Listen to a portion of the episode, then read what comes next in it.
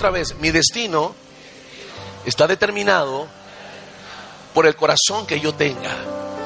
Si tú dejas que el diablo use tus experiencias pasadas, buenas o malas, no importa, peor si son malas, para mantener tu valor como persona, tu autoestima, tu, tu identidad, estás perdido. Y el diablo siempre va a querer usar el pasado para mantenerte tranquilo, tranquila. Si son cosas buenas y si son cosas malas, te va a mantener resentido, amargado, frustrado. Escucha esto, toma atención, bloqueado. ¿Y sabes qué es lo peor? Que es sutil. Por eso dice el apóstol Pablo, tengo una genuina preocupación por ustedes. Que así como Adán y Eva fueron engañados, ustedes, ustedes sean engañados por medio de sus sentidos, de lo que ven, escuchan, gustan, tocan, huelen. Lo hace tan sutilmente que terminas dentro de una iglesia llena de avivamiento, fuego y poder, pero tú estás entre medio, ahí muerto, insensible estancado, no te fluye nada en la cabeza, no tienes revelación de ninguna enseñanza del pastor, no aspiras a nada, sales de aquí y te vas a tu casa igualito. Eso es lo que Él quiere. Así que yo te voy a hacer un test gratuito para ver cómo está tu corazón. Porque por ahí tú dices, ay pastor, me va a hablar otra vez del perdón. No, yo quiero hacerte un test y te voy a poner un modelo de cómo debes vivir la vida cristiana.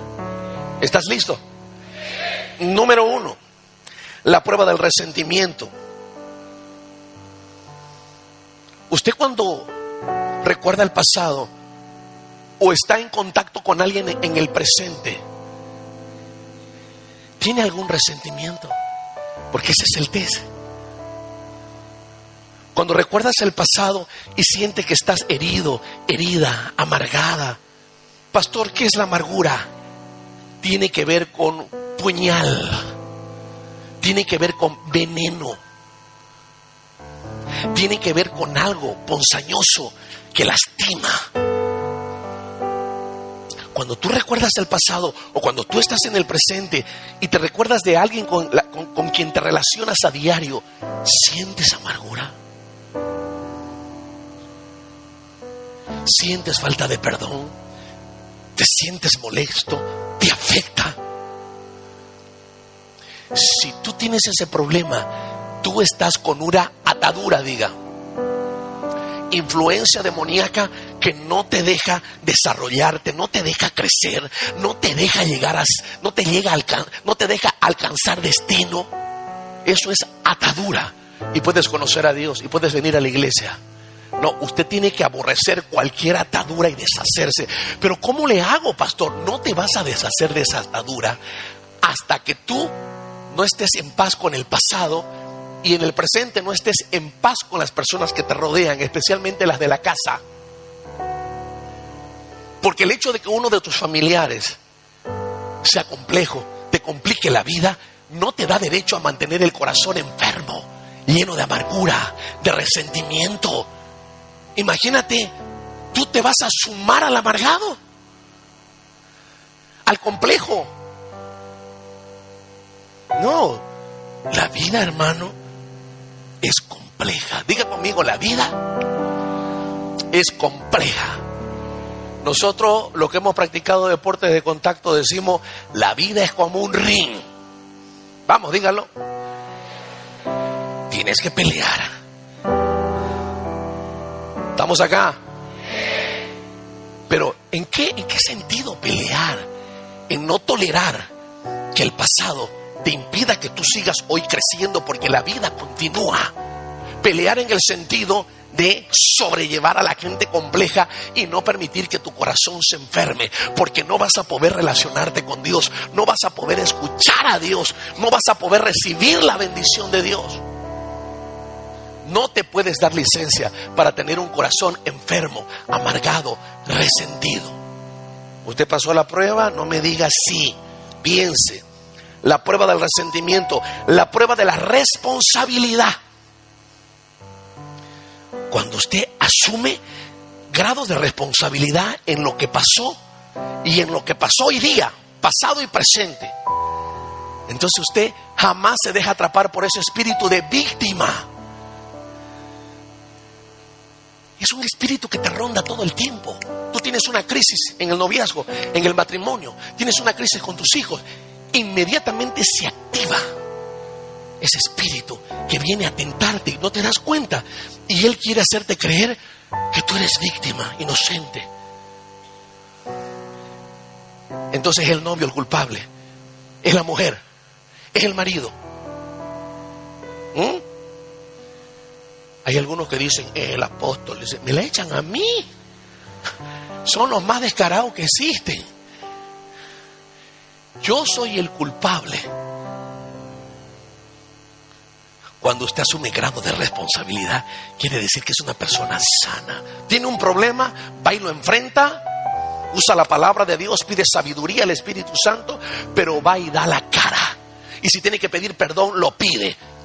¿Mm? No está ahí toda amargada ahí, y sabe que ha hecho mal. O el otro todo amargado y sabe que ha hecho mal, pero no hacen nada. Ah, cuando mi corazón está sano, yo digo, yo no voy a permitir que mi corazón se contamine. Tengo mucho que perder si permito que mi corazón se contamine. Papá está haciendo la obra. Estoy creciendo. Hay promesas que se tienen que cumplir. No voy a ser piedra de tropiezo para mí mismo. Tengo que guardar mi corazón. Y para eso tengo que asumir grados de responsabilidad. Tercero, la prueba del recuerdo y la reacción. Cuando usted recuerda algo, pero ya no reacciona, ni se molesta, ni le vuelve la ira. Recuerda algo y usted lo encara con un entendimiento como el de Jesús. No sabía lo que hacía, si es personal, no sabía esa persona el daño que me estaban causando. Eran unos ignorantes, no conocían al Señor. Deben tener una historia triste. No, yo fui responsable, no debía hablar así. Wow, qué lindo cuando ya razonas así, ¿no? No, no debía hacer esto. No, yo tuve cierto grado de responsabilidad. Uy, cuando usted escucha a alguien que es inocente y él nunca hizo nada y ella nunca hizo nada, usted tiene que parar bien los oídos, porque esa persona es un peligro. Siempre hay grados de responsabilidad, por más mínimo que sea, y cuando usted lo reconoce, a papá eso le agrada. Estás madurando, hija, hijo, estás madurando. Qué lindo cuando usted empieza a reconocer. Por eso, lo tercero, la prueba del recuerdo y la reacción. Usted recuerda y ya no reacciona mal. ¿Por qué? Porque usted ya aprendió a asumir grados de responsabilidad. Ya aprendió a perdonarse y a perdonar. Lo cuarto, la prueba del cobro de deuda. Ya no le cobro a nadie. ¿Saben por qué? Porque me acostumbré, me acostumbré a vivir el presente. Y hay algo poderoso. No solamente el presente. Sigo el patrón de Jesús. Porque a Jesús nadie le hizo pisar el palito, nadie lo amargó, nadie lo frustró, nadie lo hizo sentir mal, nadie lo sacó de su propósito a Jesús. Aquí está la receta, esto es poderoso. Jesús fue humilde, Juan 13, 3 al 5. Leemos todos los humildes, por favor. Sabiendo Jesús que el Padre le había dado todas las cosas en las manos, y que había salido de Dios y a Dios iba, diga conmigo, él tenía identidad. Sabía de dónde venía, sabía que hacía en la tierra, vino a cumplir un propósito, dar su vida por ti, pero sabía que volvía a papá. Se levantó de la cena y se quitó su manto y tomando una toalla se ciñó.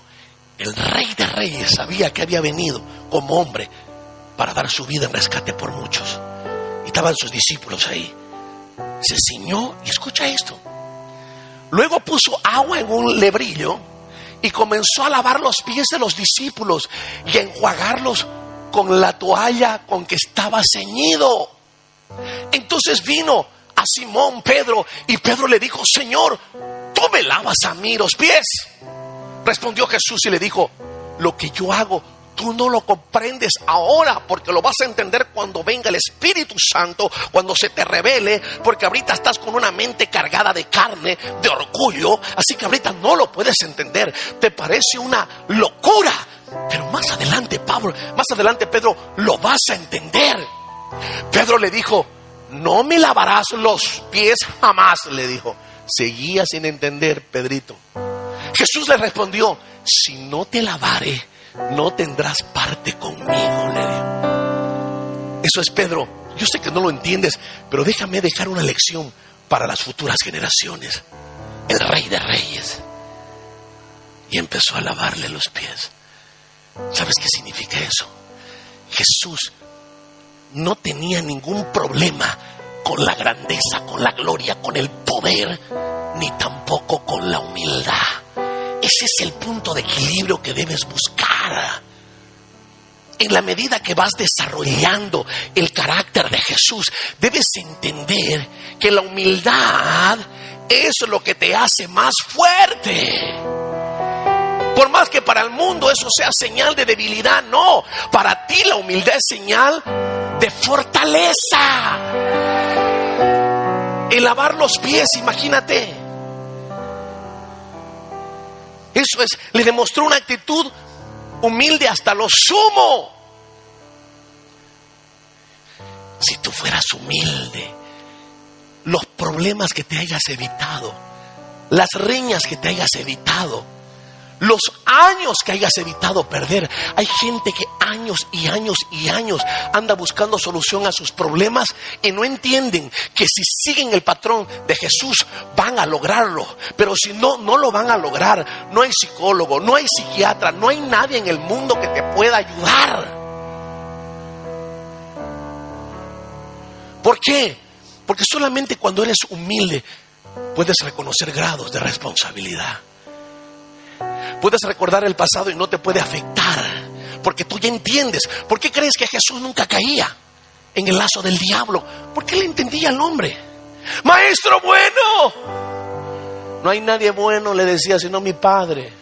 Bendito los pechos que te dieron de mamar. nada lo conmovía al Señor. ¿Por qué, iglesia? Porque el Señor conocía cómo era el hombre. Te puede decir que te ama ahorita, te das la vuelta y te planta un puñal. Esa es la naturaleza del hombre.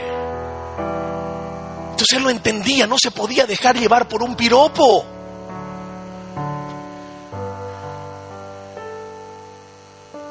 Cuando usted empiece a entender al ser humano, va a dejar las falsas expectativas.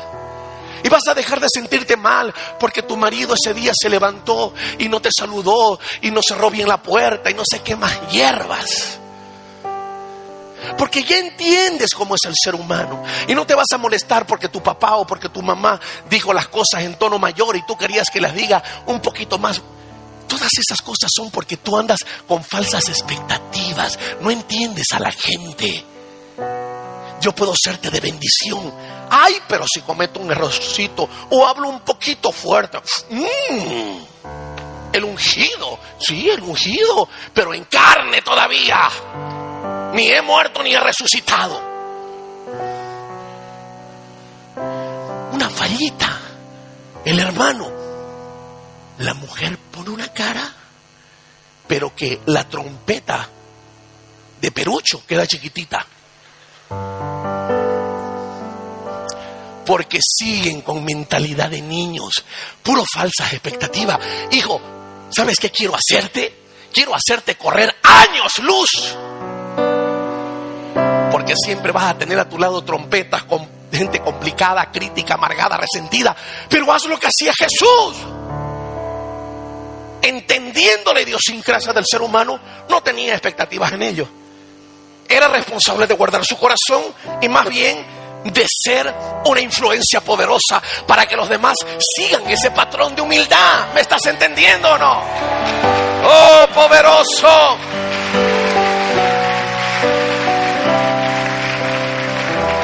Diga conmigo, voy a dejar las falsas expectativas. Voy a dejar de esperar demasiado de la gente. Y yo voy a tratar de seguir el patrón de Jesús. Entonces nunca me voy a herir. Nunca me voy a amargar. Nunca voy a andar esperando más de la gente. Más bien voy a ser una influencia poderosa para que todos sigan el patrón de Jesús. Alguien que diga amén. Oh, poderoso. Vamos a ver si el diablo te va a poder enfermar, angustiar, oprimir. No, porque tu corazón está sano. Wow. Dos, Jesús vivió en total dependencia y sujeción al Padre. Juan 6:38.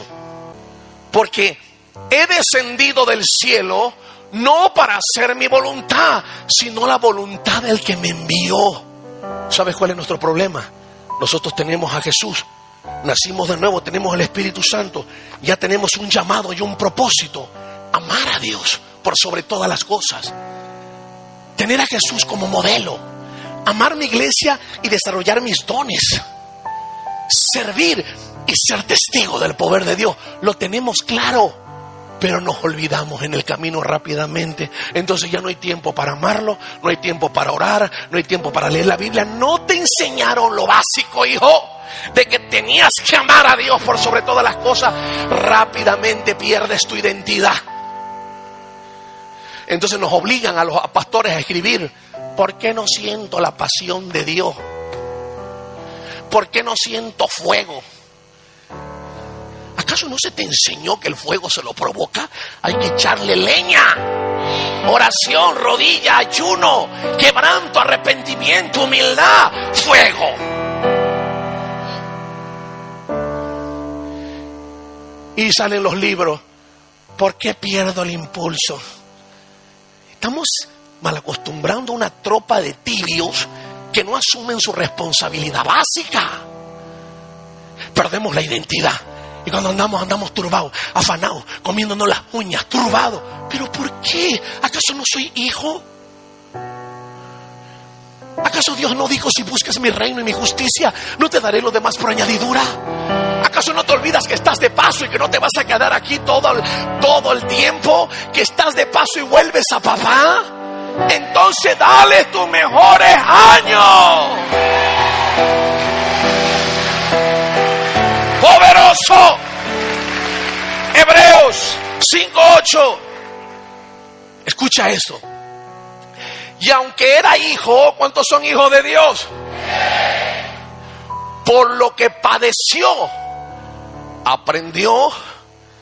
Ay, si algunos fueran obedientes, ¿dónde los tuviera el Señor? Él siendo hijo de Dios, aprendió obediencia no de vez en cuando, no cuando me aprieta el zapato, no cuando estoy en crisis, siempre. La obediencia se convirtió en un patrón para él, por eso tenemos que seguir el patrón de Jesús. Eso se llama el capítulo del libro que el Señor me dio. Sigue el patrón de Jesús. Obediencia. ¿Por qué muchos luchan para ser obediente? Porque la vieja mujer resucita y usted la recibe con bombos y platillos. Mátala. La vieja mujer habla con autoridad. La vieja mujer habla con la palabra. Sabe que Dios no respalda sus lágrimas, sino la palabra y la obediencia. La, nueva mujer tiene un pastor, tiene un apóstol. La nueva mujer se deja llevar por lo que Dios dice, aunque parezca locura y lógico, aunque se levante mi casa, a mí no me importa. A mí lo que me sostiene es una palabra de Dios.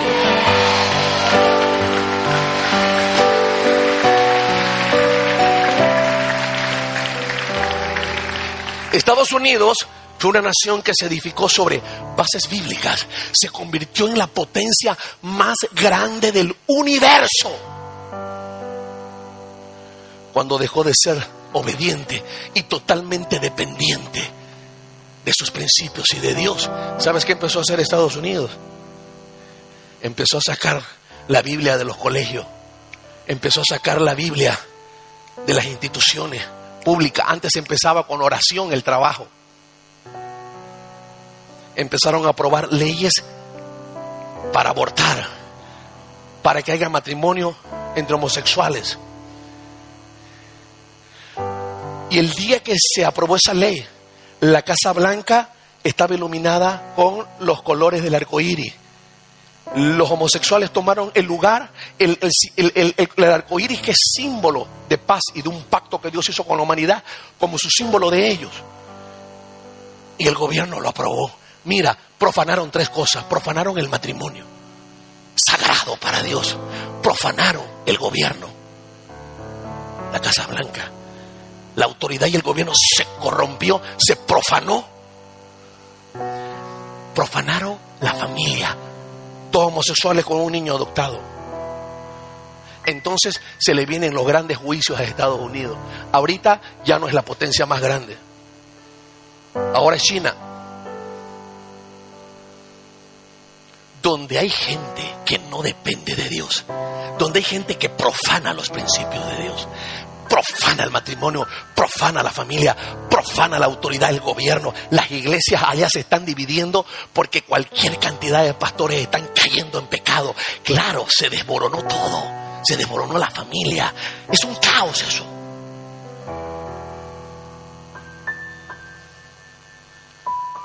Cada vez que usted empieza a improvisar un nuevo modelo para que su corazón esté sano, para que usted sea visionario y exitoso, estás cometiendo un gran problema, te, estás acarreando un gran problema, porque el modelo es este, total dependencia a Dios. La gloria, el poder, la honra, el dinero, la vida, todo depende de Dios. Tú no puedes empezar a hacer pactos contigo mismo, a construir tu familia en base a tus propias ideas. Mira el patrón de Jesús. Jesús fue obediente los días jueves y domingo. Escucha lo que dice la palabra. Filipenses 2.8. Y estando en la condición de hombre, se humilló, diga conmigo, a sí mismo, haciéndose obediente hasta la muerte. Mm, recíbelo. Recíbelo. Hasta la muerte. Eso es lo que a ti te hace falta. Quiero ver la gloria de Dios, pastor. Quiero ver un milagro en mi casa. Quiero que mi marido se convierta. Quiero que mi hijo entre por esa puerta. Entonces sé obediente hasta la muerte. Tienes que ser obediente. No cuando te dé la gana. Muerte. ¿Qué quiere decir eso, pastor? No tiene que quedar vestigio del viejo hombre. No lo dejes hablar. No lo dejes pensar. Di yo voy a ser obediente. Voy a ser un cristiano diferente. Un músico diferente. Quiero ser diferente. Porque eso me atrasa. Detiene los propósitos de Dios. Quiero ser obediente hasta la muerte, aunque parezca una loca en el colegio, aunque parezca un estúpido, un ridículo en la universidad, aunque parezca un nerd, lo que llámenme lo que quieran. Yo voy a ser obediente con mi Padre. Porque es mi Padre el que me sostiene y es mi Padre el que me va a sostener cuando vengan los momentos difíciles. No es tu dinero, no es tu compadre, no es tu pariente, no es el banco, no es el gobierno, es el Todopoderoso. Y algún día lo vas a ver.